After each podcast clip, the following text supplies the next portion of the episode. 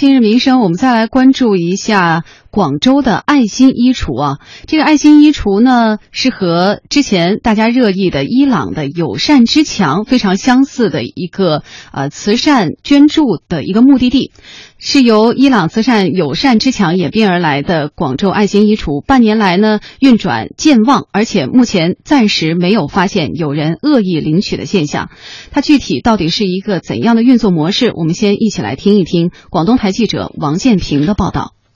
去年，伊朗兴起了一种新型慈善方式——友善之墙，市民可以自行将衣服挂在墙上，供有需要的人随时免费取用。经社交网络传播以后，友善之墙捐衣的公益模式迅速传播到中国多个城市。今年二月初，广州市番禺天河两区出现了友善之墙的翻版爱心衣橱。两个多月后，广州市接收社会捐赠工作站和多个区的捐赠站也开设了爱心衣橱或衣物捐赠点。位于番禺区工农大街二号的友善之墙是广州最早的爱心衣橱。近半年过去了，这面友善之墙共接收捐衣一点三万件，其中有三千多件被有需要的人士取走。除了爱心衣橱外，广州市一些捐赠站也设有自动发放爱心衣橱，衣橱内设有儿童玩具、男装、女装、童装、棉被等。衣橱没有上锁，也没有工作人员在一旁看着，有需要者可自行领取。记者在现场看到，陆续有人前来挑选衣物，也有人前来捐赠旧衣。提着一大袋衣物前来捐赠的王姨说：“她已经捐过几次了。她儿子大学毕业工作了，以前的衣服不穿了，就收拾收拾送过来，都是很好的衣服，扔掉太浪费，送过来给有需要的人。”今年五十七岁的李叔前来挑选了几件夏天穿的裤子。他说，他穿的裤子也是此前从这里领的。上次他还挑选了几件衣服，适合穿就行，不看牌子。工作人员介绍，衣物分类后要进行清洁消毒，有需要的人随时可前来取走，不需要登记任何信息，也没有限制领取数量。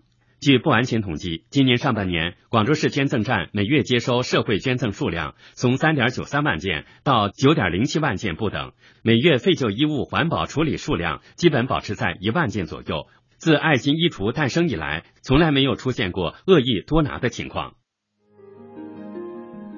嗯。呃，记得当时伊朗出现了友善之墙的时候，也是火爆了一阵子啊。当时的图片呢，还可以看到，就是很多伊朗市民自行将衣服挂在墙上，供给有需要的人随时的免费的取用。当时还有的人说啊，伊朗的朋友觉悟真高啊啊！现在我们中国也有了，在广州有爱心衣橱，呃，其实。衣服回收啊，一直以来都是一个难题。我遇到过有朋友发起过的衣服回收的活动，还有学校包括单位也都有。但是在身边呢，这些途径往往都不太的规范，而且都偏于私人或者是小团体发起的啊。觉得这样的爱心衣橱会不会是一个好点子？呃，叶晨老师，呃，我觉得就这个所谓旧衣的回收来讲的话。这个不能算是一个好点子啊！诶，回收呢，在我的这个印象里面，我觉得，它就是说一个环保材料的再利用，或者是一个终极的这么一个处理手段。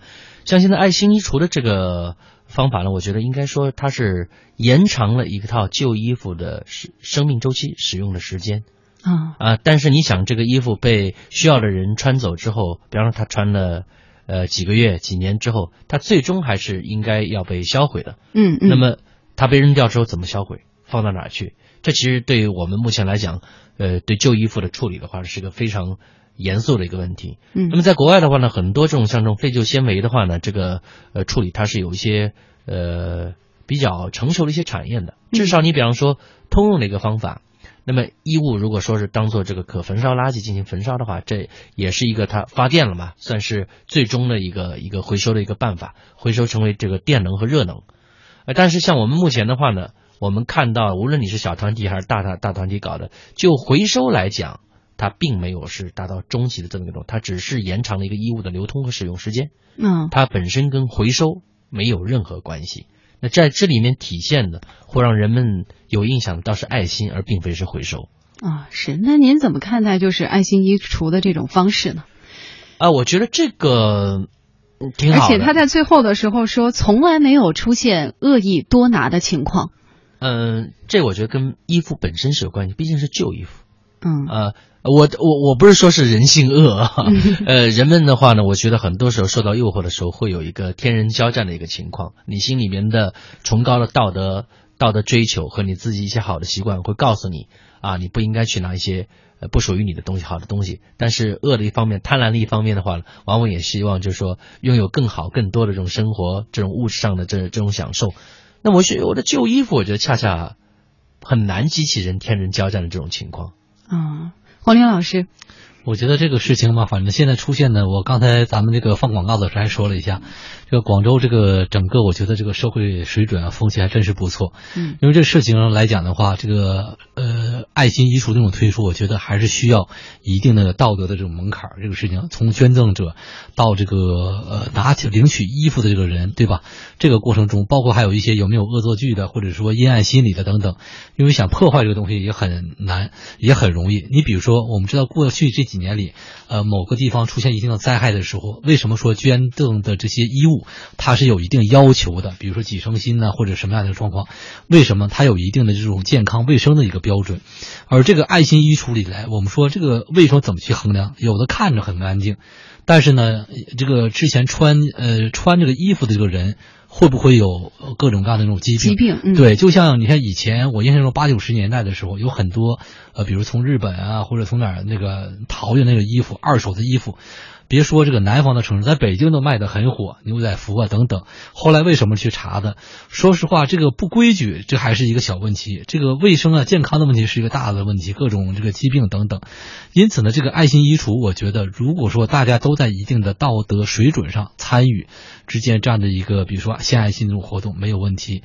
但是呢，这里面来讲，说实话也还是谨慎的判断嘛，倒不是我说我恶意去揣测这个事情。因此我说这个广州这个事情能。能够坚持到现在，说实话挺不容易的，尤其是没有发现有人恶意领取的情况。但是这条新闻里还没有涉及到另外一个东西，就是说这些衣物捐出来之后，呃，相关的我们说这个，呃，我们说这个标准如何去判断？因为毕竟说实话，这是一个献爱心的东西，我没法去说它。所以说呢，呃，我想就是，呃，整个这个过程中吧，如何去约束或者说有一个门槛，这个只能靠各自的道德水准了。